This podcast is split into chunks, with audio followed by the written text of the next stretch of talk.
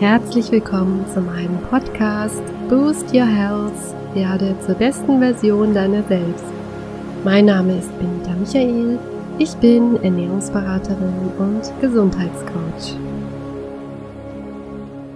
Heute starte ich die neue Serie mit dem Thema der Darmgesundheit. Jetzt wird es auch wieder mehrere Folgen geben, da wir das Ganze ja auch wieder ganzheitlich beleuchten. Inzwischen ist es wissenschaftlich erwiesen, dass der Darm eine elementare Rolle in unserem Körper spielt, und zwar nicht nur im Hinblick auf unsere Verdauung, sondern auch für unsere gesamte Gesundheit. Wer hier mit Allergien, Unverträglichkeiten, Verdauungsproblemen, aber auch mit Autoimmunerkrankungen oder Depressionen zu tun hat, wird früher oder später auf das Thema der Darmgesundheit stoßen. Möchte also heute anfangen und zwar mit den Grundlagen zum Darm, also mit der Verdauung und auch was wir selbst im Hinblick auf unsere Ernährung tun können, um unseren Darm bei dieser Höchstleistung der Nahrungsanalyse und Verarbeitung zu unterstützen. Ihr kennt bestimmt den Spruch, du bist, was du isst, was darauf anspielt, dass unser Körper die Ernährung nutzt, um neue Zellen im Körper aufzubauen.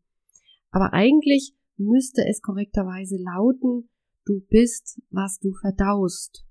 Denn nicht alles, was wir oben in unseren Mund stecken, kommt auch in unseren Körper als verwertbare Substanz an.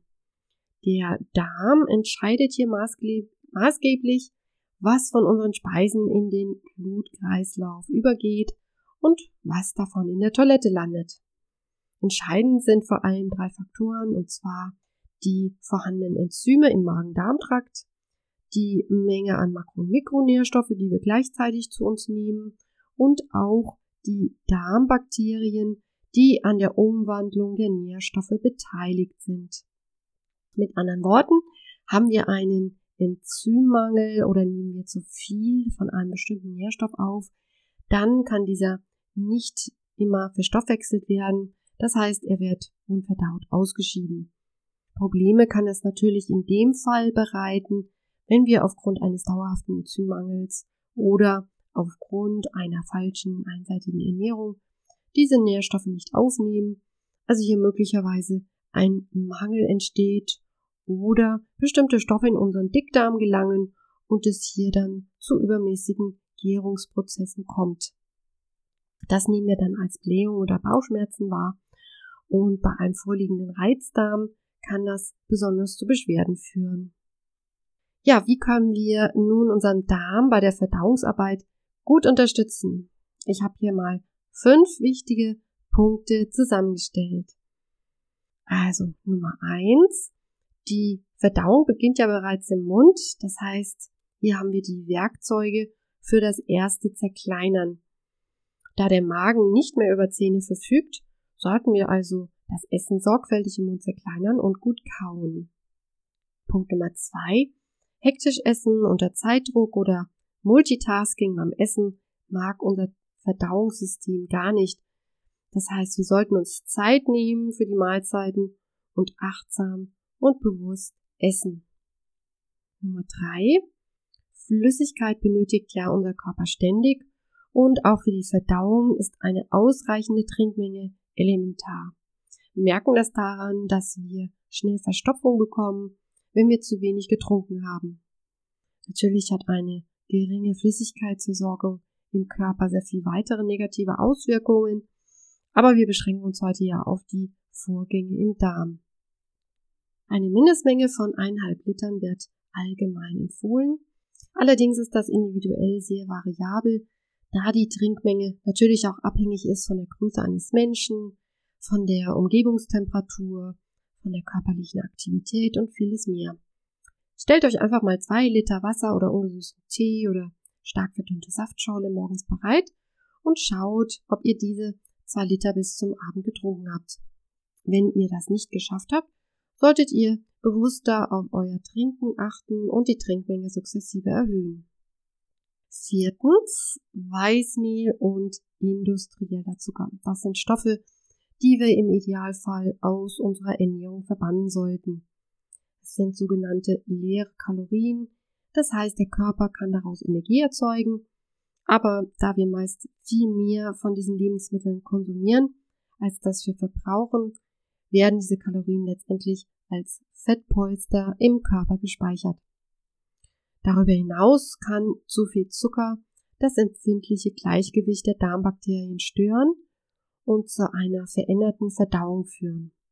Die schlechten Darmbakterien werden damit nämlich vorwiegend gefüttert und können somit die guten Darmbakterien verdrängen. Die Folgen sind dann zum Beispiel wieder die bereits genannten Darmbeschwerden. Und der fünfte und letzte Punkt, wichtig für die gute Verdauung und ein gutes Gleichgewicht im Darm, sind Ballaststoffe. Ballaststoffe sind Kohlenhydrate aus pflanzlichen Lebensmitteln.